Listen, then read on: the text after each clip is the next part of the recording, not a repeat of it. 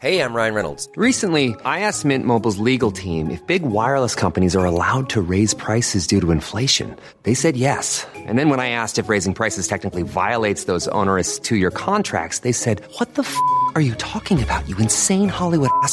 F- So to recap, we're cutting the price of Mint Unlimited from $30 a month to just $15 a month. Give it a try at mintmobile.com slash switch. $45 upfront for three months plus taxes and fees. Promo rate for new customers for limited time. Unlimited more than 40 gigabytes per month. Slows. Full terms at mintmobile.com.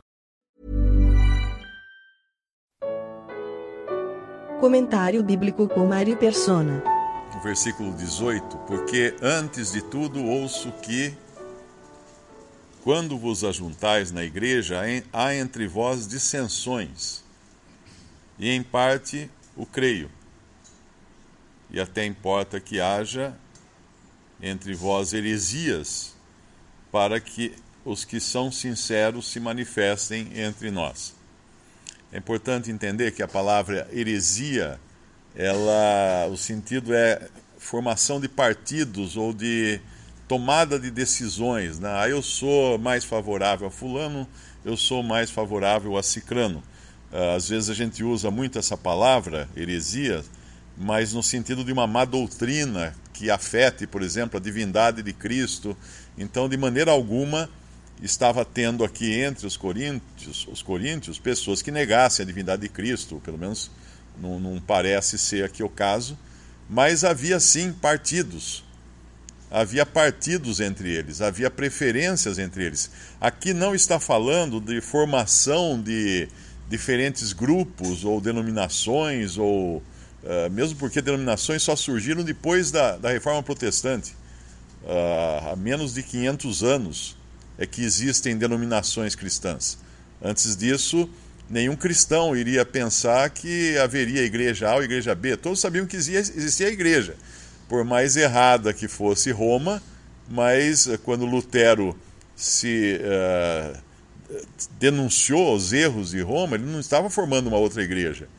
Ele sabia que havia uma igreja, havia um corpo, mas havia dissensões dentro mesmo daquele, daquele testemunho ali. Mas aqui então são coisas internas, são coisas dentro da Assembleia de Corinto que Paulo já havia previsto.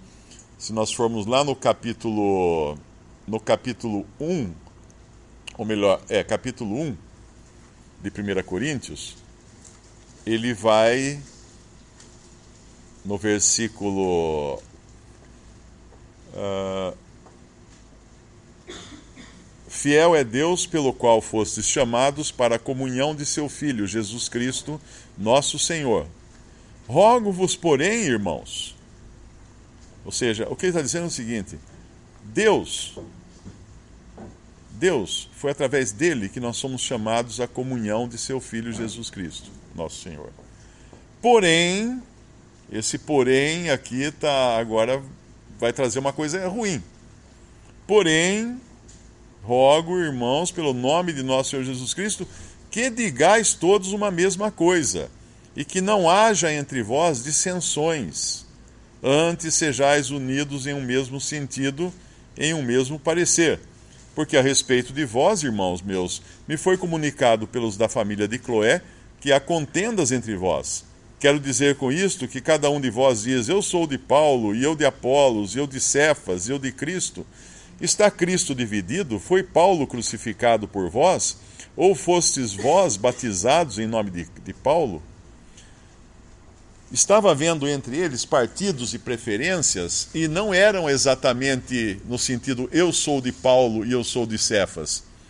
Não havia uh, uh, rigorosamente aqui a ideia de que alguns estavam seguindo as ideias de Paulo e outros estavam seguindo as ideias de Cefas, porque aí nós estaríamos dizendo também que Paulo e Cefas estavam promovendo essas divisões ou se colocando como líderes de diferentes partidos dentro da Assembleia de Corinto. Uh, nós vamos aprender, eu acho que é no capítulo 4, não, onde ele fala, apliquei, é o 4, né? No capítulo... Hã? 4, é, no capítulo 4 de 1 Coríntios, versículo uh, 6, ele explica porque ele usou esses nomes de Paulo, de, de, dele, de Apolos, de, de Cefas, ele fala assim: Eu, irmãos, apliquei estas coisas por semelhança, por semelhança, fazendo um paralelo, a mim e a Apolos, por amor de vós, para que em nós aprendais a não ir além do que está escrito, não vos ensoberbecendo a favor de um contra outro, porque quem te diferença, ou quem te diferencia, ou quem te faz diferente, ou quem te faz diferenciado ou distinto dos teus irmãos? E que tens tu que não tenhas recebido? Ou seja, uh, o que você tem é seu por acaso ou você recebeu isso por graça de Deus através da obra do Espírito Santo em você? E se o recebeste, por que te glorias como se não houveras recebido? Já estáis fartos, já estáis ricos, sem, vós, sem nós reinais, oxalá reinasses, para que também nós reinássemos conosco. Porque tenho para mim que Deus a nós, apóstolos, nos pôs por últimos, como condenados à morte, pois somos feitos espetáculos ao mundo, aos anjos e aos homens.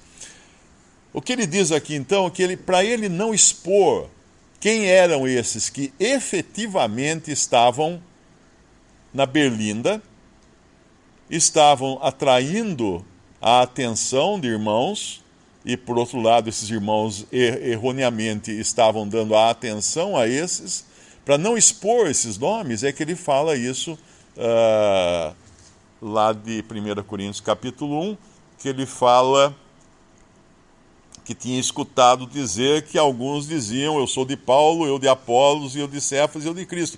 Na realidade, não era isso. Na realidade, uh, tinha uns que estavam dizendo eu sou do, do Sebastião, eu sou do, do Jerônimo, eu sou do Carlos.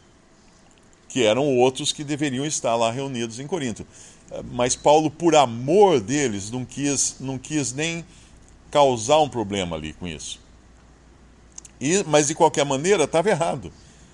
E quando você tem pessoas que se dizem mais favoráveis a A, a B ou a C, você vai encontrar também aqueles que dizem seguidores de Cristo. Por quê? Porque eles. É, é, é a, a, última coisa que ele fala aqui, né? Quero dizer com isso que cada um de vós diz: Eu sou de Paulo, eu de Apolos, eu de Cefas, e eu de Cristo, como se os outros não fossem. É uma, é uma posição soberba também quando você diz eu sou de Cristo. Não, eu só sigo a Cristo, uh, mas nesse contexto de que você não dá confiança para ninguém, você não segue palavra de homens, você não segue irmãos ou coisa desse tipo. Uh, essa semana alguém me escreveu com essa dúvida, falando assim: mas eu não estou errado, por exemplo, de estar lendo o ministério de A ou B ou C, quando eu deveria apenas seguir o que diz a palavra de Deus? E o que diz Cristo, veja que isso aí já é o embrião de um que vai dizer depois: Eu sou de Cristo, eu só sigo a Cristo, não importa o que os irmãos falem, eu sigo a Cristo. Né?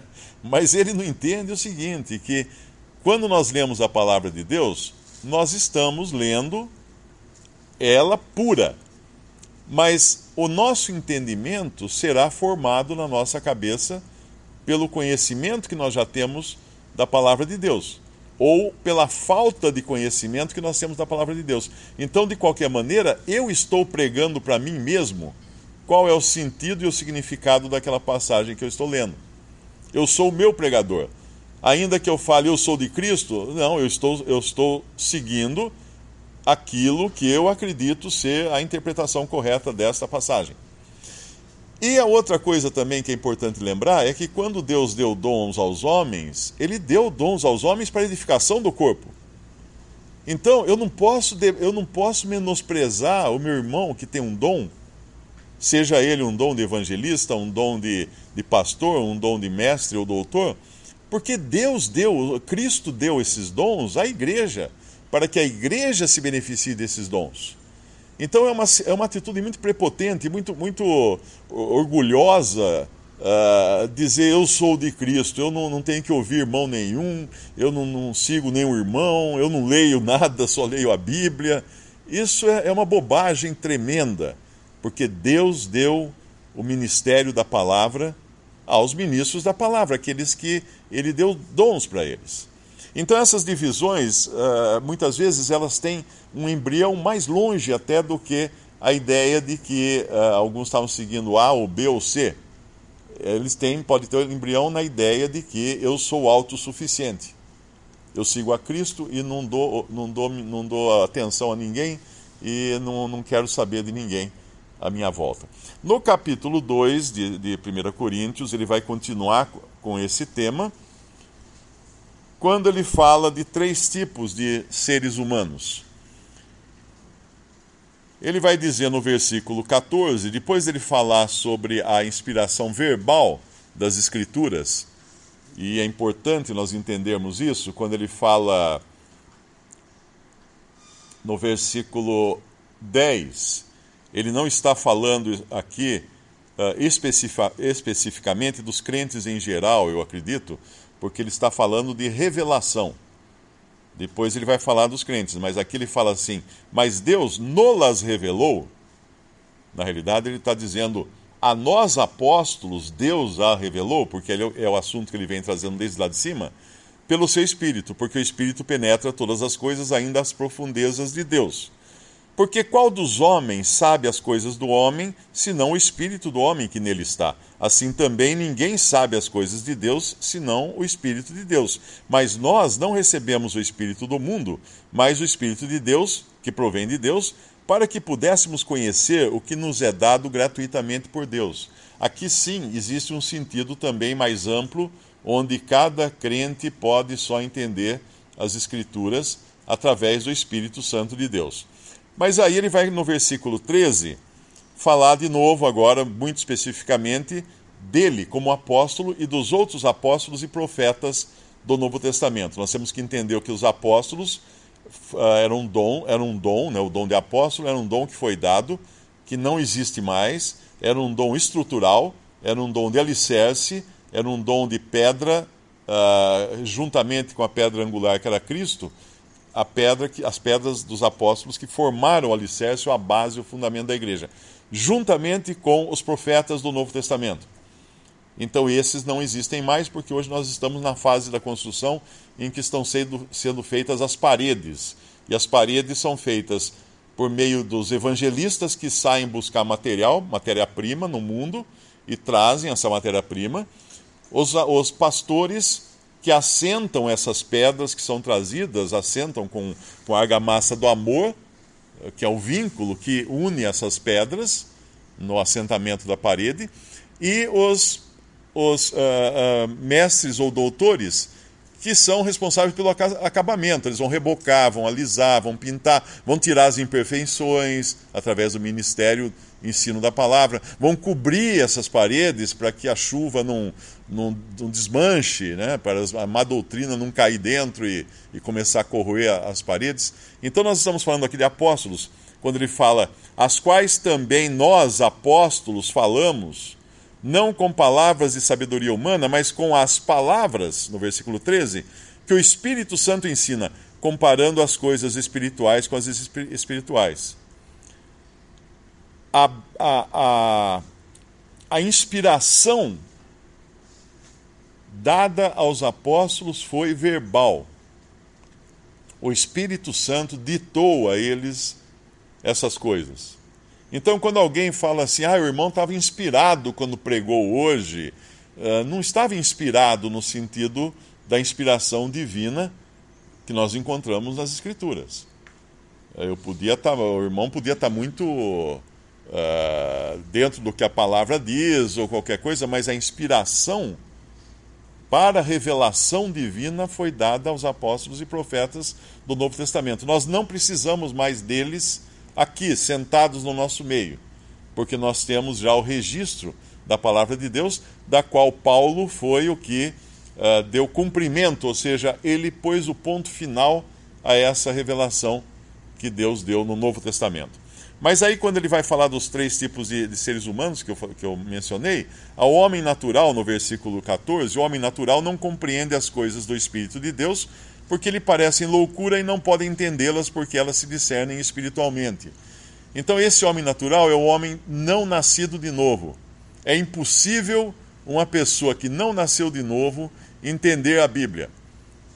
Eu me lembro uma vez, falando do Evangelho para uma jovem, eu expliquei direitinho, olha, a salvação é pela fé, Se você crê em Cristo, você tem a salvação eterna, seus pecados estão perdoados, não é por obras. Falei toda a liçãozinha básica da escola dominical do, do Evangelho. Quando eu terminei de falar, eu perguntei: entendeu? Entendi, agora entendi.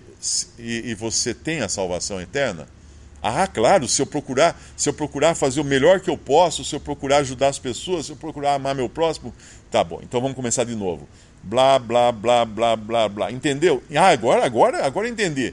Então, você tem a certeza que se você morrer agora, para onde você vai? Ah, se eu for uma pessoa fiel a Deus, se eu, se eu ler a palavra, se eu for na igreja, se eu for isso. Então, na realidade, enquanto a pessoa não nascer de novo, ela não entende. É, é tentar, é, é tentar encher uma garrafa com a rolha. Você não consegue, você derrama tudo em volta, mas dentro não cai uma gota dentro da garrafa, porque ela não vai entender.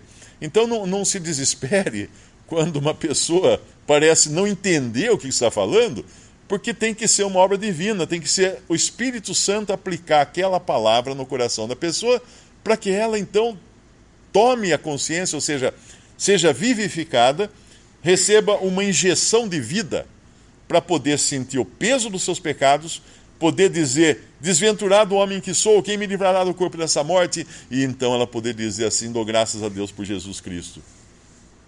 Aí sim, agora é, essa pessoa vai entender as Escrituras. Então, homem natural, esqueça. Uh, esqueça, ele não vai entender. Tem até uma frase engraçada que fala assim: Não tente uh, ensinar um porco a cantar, você vai. Uh, você vai perder seu tempo e aborrecer o porco. Então, a palavra de Deus é pregada, até, obviamente, para os incrédulos, mas nós devemos entender que é o Espírito Santo que vai fazer a obra no coração dessa pessoa. Aí ele vem e vai falar do homem espiritual, versículo 15: Mas o homem que é espiritual discerne bem tudo e de ninguém é discernido.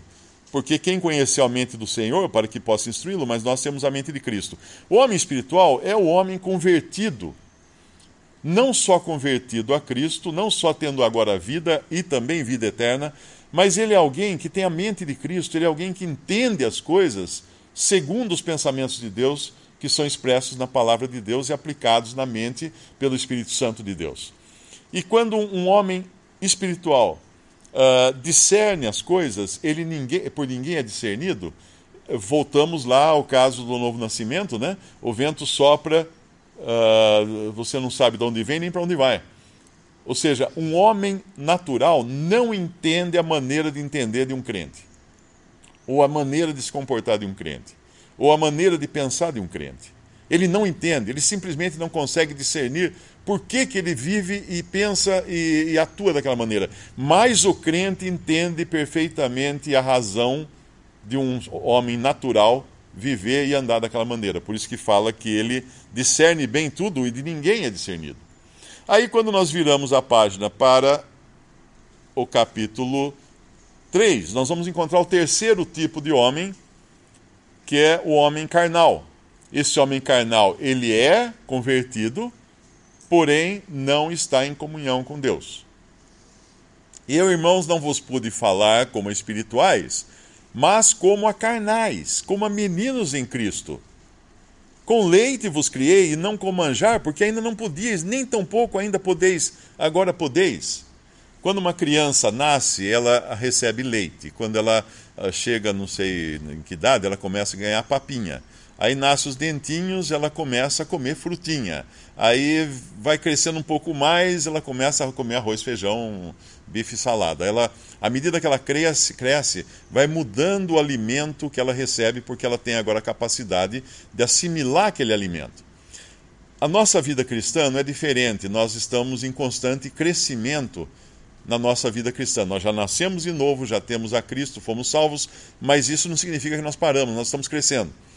Uh, quando meu filho tinha dois anos de idade, eu tinha uma comunhão com ele até certo ponto. Eu não podia conversar com ele como eu conversava com um adulto. Eu tinha que, antes disso ainda, eu tinha que falar com ele Gugu Dadá, porque ele não ia entender. Então, depois, nos dois anos, eu já conversava com ele, mas não com uma comunhão que eu teria com um adulto. E assim é Deus conosco. Nós só vamos ter uma comunhão, vamos ter assunto para conversar com Deus à medida que a nossa comunhão com Deus aumenta e o conhecimento das Escrituras aumenta, cada vez nós vamos ter mais assunto para conversar com Deus, nós vamos ter mais prazer de parar para conversar com Deus e Deus vai ter maior prazer de conversar conosco. Mas aqui eles não queriam sair da infância, da, da, da fase pueril, eles não queriam sair de bebês, eles queriam continuar bebês e Paulo não podia alimentá-los com coisa maior. Agora, qual era a característica de serem carnais? Uma das características de serem carnais, que é a do versículo 3, que daí nos remete novamente ao capítulo 11 de 1 Coríntios. No versículo 3 ele fala: Porque ainda sois carnais, pois havendo entre vós inveja, e há inveja entre irmãos, ora, se há inveja entre irmãos, por que aquele irmão sabe mais que eu? Isso existe. Isso existe. Por que, que ele está falando e eu não? Ou por que ele pregou assim e eu não? Isso existe, existe inveja entre irmãos. Contendas, que são brigas, discussões, debates, dissensões.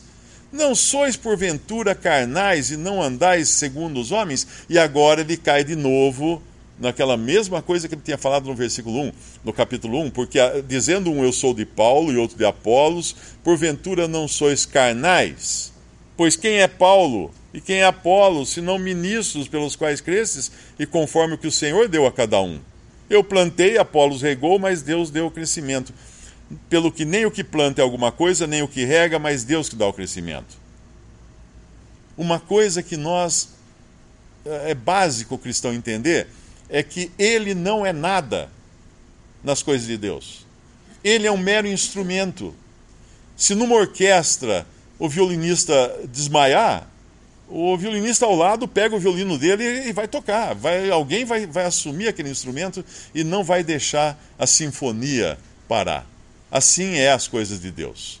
Tem um ditado italiano, é até estranho falar esse ditado aqui, mas é, diz muito bem isso. O ditado italiano fala assim: morto um papa, se faz outro. Ou seja, nem o Papa da Igreja Católica é insubstituível. Então, cada um é apenas mero instrumento nas mãos de Deus. Por isso que a, a Paulo plantou, Apolos regou, Deus deu o crescimento. Nem o que planta é alguma coisa, nem o que rega. Mas Deus que dá o crescimento. Então, cada um deve entender muito bem que é apenas instrumento de Deus. E quando você entende isso, você não se ensoberbece em relação ao seu irmão e nem vai invejá-lo, e nem vai querer criar divisões, e nem vai criar, querer criar partidos. Porque toda vez que acontecem partidos, isso é carnalidade. Quando numa assembleia existem divisões, existem preferências, existem partidos, isso é carne.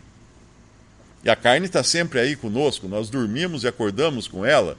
Lugar onde nós vamos, ela vai junto. É, é impossível, é que nem sombra, né?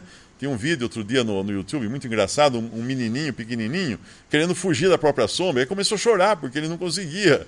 A sombra do, do sol no chão ficava grudada nele. Essa é a nossa carne. Então nós temos que vigiar o tempo todo.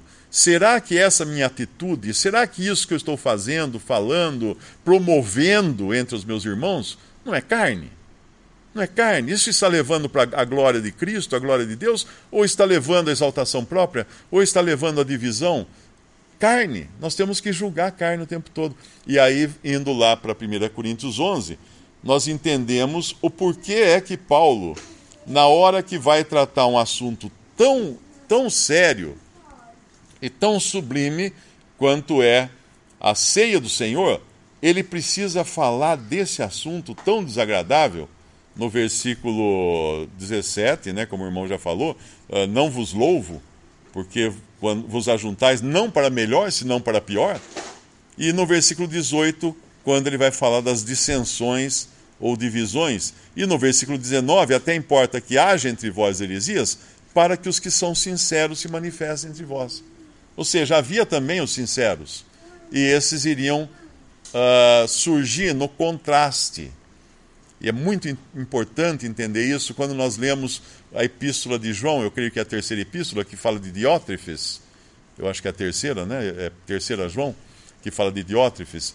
Quando nós vemos um homem assumindo uma posição de líder de maneira bruta, de maneira austera, uh, impedindo que irmãos fossem recebidos naquela assembleia e ao mesmo tempo tinha um outro lá uh, que era uh, que brilhava.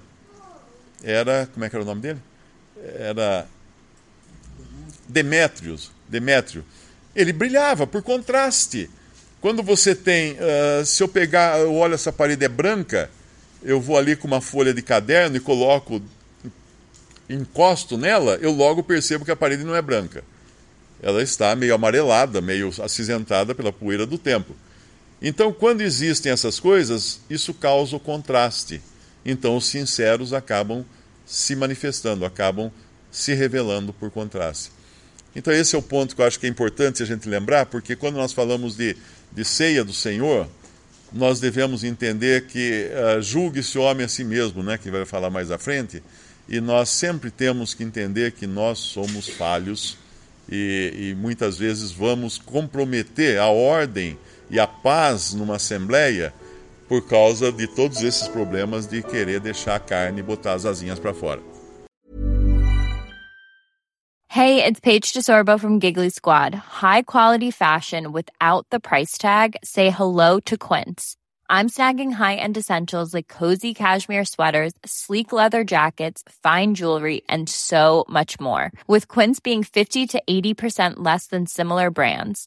And they partner with factories that prioritize safe, ethical, and responsible manufacturing. I love that. Luxury quality within reach. Go to quince.com slash style to get free shipping and 365 day returns on your next order. Quince.com slash style.